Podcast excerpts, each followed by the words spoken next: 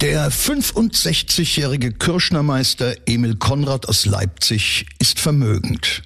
Als er eine Immobilie verkaufen will, verdreht ihm die charmante Käuferin erst den Kopf, dann schneidet sie ihn ab. Nichts ist so unglaublich wie das wahre Leben. Hier ist Sachsens spannendster Podcast mit echten Kriminalfällen aus unserer Region. Nach Recherchen von True Crime Autor Henna Kotte. Aufgeschrieben und erzählt von Maximilian Reg. Hier ist Tod in Sachsen. Der Mordcast. Achtung, nicht geeignet für Kinder und Jugendliche unter 16 Jahren. Heute der Kopf und der Schraubstock.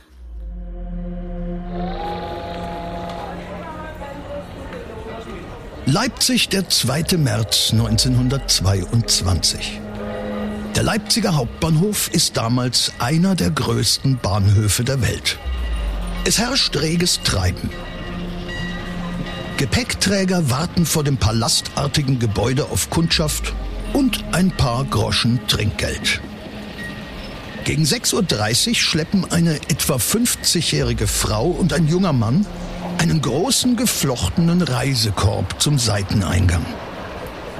Die Frau beauftragt zwei Dienstmänner, das Gepäckstück auf den Bahnsteig nach Halle zu bringen und in den Zug um 7.14 Uhr zu verladen. Sie behauptet sich nur noch eine Fahrkarte kaufen zu wollen, dann werde sie selbst mit dem Zug nach Halle fahren. Doch die ältere Dame bleibt verschwunden.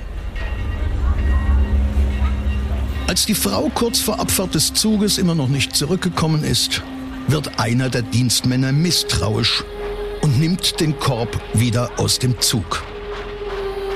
Irgendetwas stimmt mit diesem Gepäckstück nicht. Er bringt es zur Polizeiwache im Hauptbahnhof.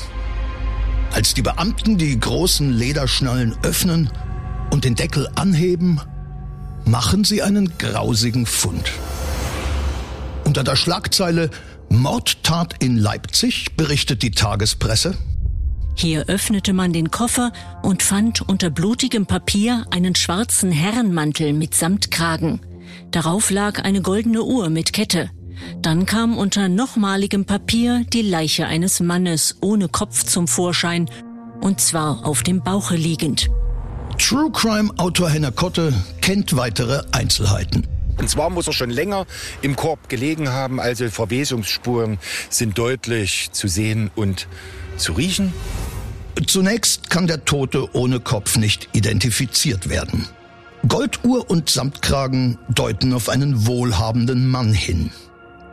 In den Taschen der Kleidung findet sich eine Zigarrenspitze, auf der der Name einer Gaststätte aufgedruckt ist. War der Tote hier vielleicht regelmäßiger Gast? Die entscheidende Spur findet sich schließlich in seiner Unterwäsche. Damals ist es üblich, Wäschestücke mit Monogrammen zu kennzeichnen, damit sie in der Wäscherei nicht verwechselt werden. Die gestickten Buchstaben E und C führen schließlich zur Identifikation des Opfers. Seit etwa einer Woche ist der Kirschnermeister im Ruhestand, Emil Konrad, verschwunden. Anhand der persönlichen Gegenstände kann er eindeutig identifiziert werden. Von hier führt die Spur zu einer Geschäftspartnerin, sagt Henner Kotte. Zitat aus der Leipziger Volkszeitung. Inzwischen war die Spur des Verbrechens durch verschiedene Aussagen, Feststellungen und Erörterungen nach der Ewaldstraße 18 in Volkmarsdorf gelenkt worden. Dort wohnte die 47-jährige Witwe Bertha Hoffmann, die den Ermordeten näher kannte und geschäftlich mit ihm zu tun hatte. Bertha Hoffmann scheint eine vergleichsweise lustige Witwe zu sein, wie aus den historischen Quellen hervorgeht. Bertha Hoffmann wohnte im Leipziger Osten auf der Ewaldstraße Nummer 18. Das wäre heute die Dornburger.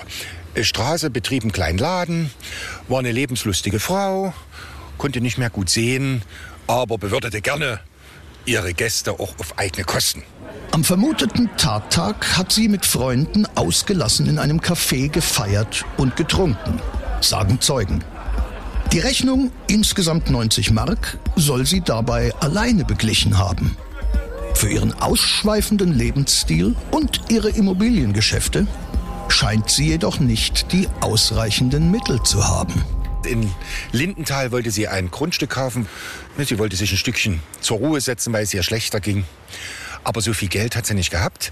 Sie hat also mit Emil Konrad einen Vertrag geschlossen, dass sie von ihm ein Stück Land äh, zur Verfügung gestellt kriegt, sollte 80.000 bezahlen, hatte aber nur 33.000 und das andere wollte sie ihm abstottern. Wie lange ist in den Akten nicht belegt. Bertha Hoffmann wird daraufhin von der Polizei befragt. Mit dem Tod des Kirschnermeisters will sie jedoch nichts zu tun haben. Doch die beiden Dienstleute Nummer 40 und 38 erkennen sie bei einer Gegenüberstellung sofort wieder. Einer der beiden kann sich außerdem an das Augenleiden der Frau erinnern und sie so eindeutig identifizieren. Bertha Hoffmann leugnet weiter, jemals mit den Dienstleuten gesprochen zu haben. Doch dann meldet sich auch der junge Mann bei der Polizei, der ihr beim Transport des Korbes geholfen hatte. Auch er erkennt die Verdächtige zweifelsfrei wieder. Vom grausigen Inhalt des Korbes will er jedoch nichts gewusst haben. Bertha Hoffmann bleibt in Polizeihaft. Die Presse berichtet, das Lügengewebe der Frau Hoffmann hatte durch diese Angaben einen großen Riss bekommen.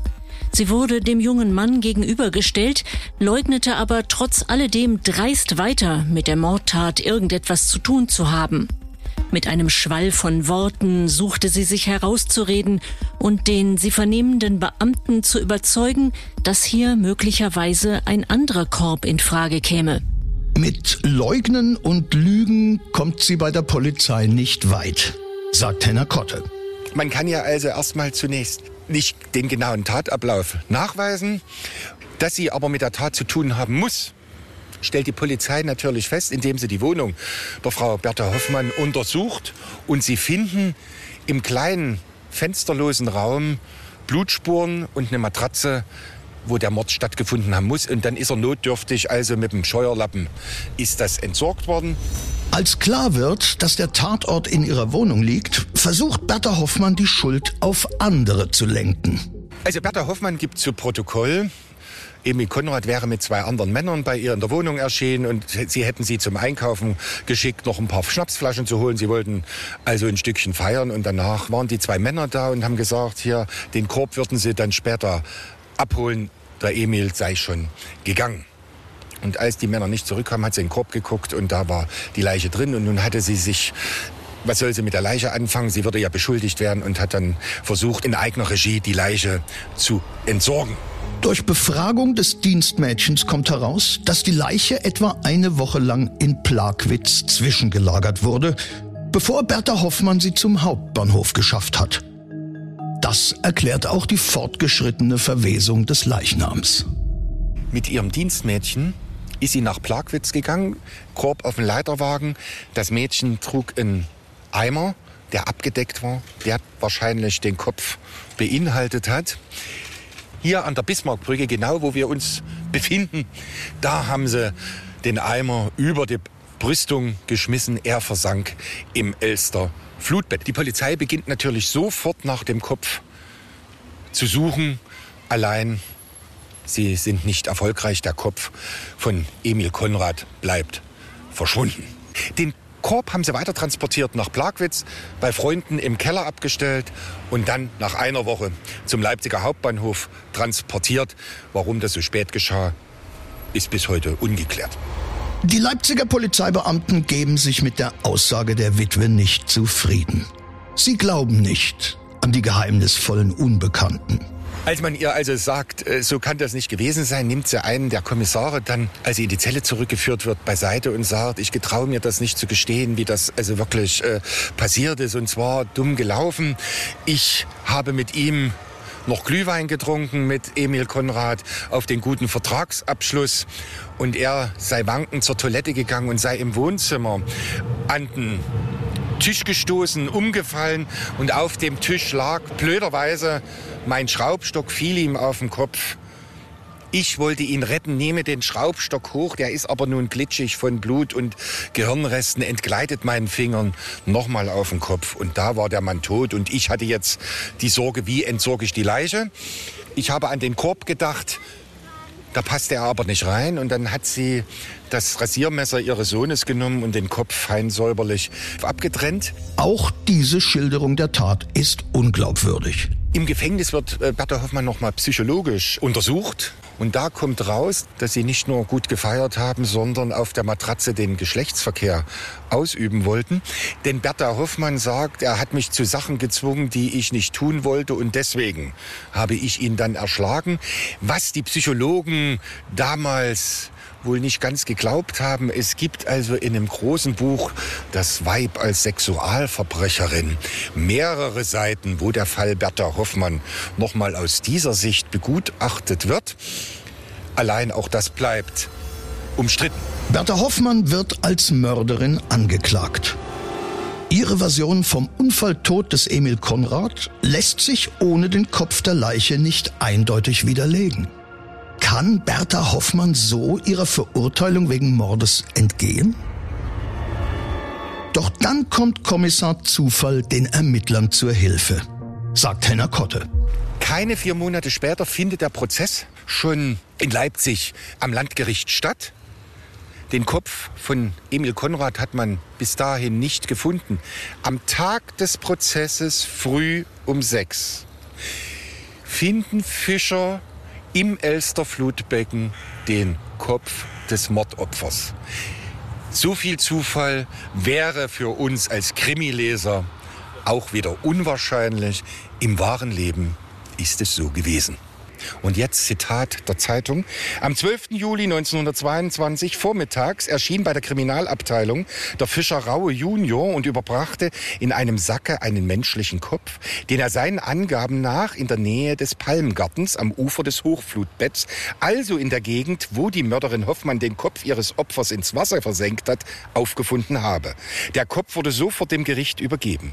Im Rechtsmedizinischen Institut wurde er eingeliefert früh 10 Uhr, stark gefault, jedoch überall überall unverletzt. So war dem Ermordeten doch kein Schraubstock auf den Kopf gefallen. Wurde ihm vielleicht im Zustand der Trunkenheit nach einem sexuellen Exzess des Beischlafs mit einem Rasiermesser ein tödlicher Halsschnitt beigebracht und der Kopf anschließend abgetrennt?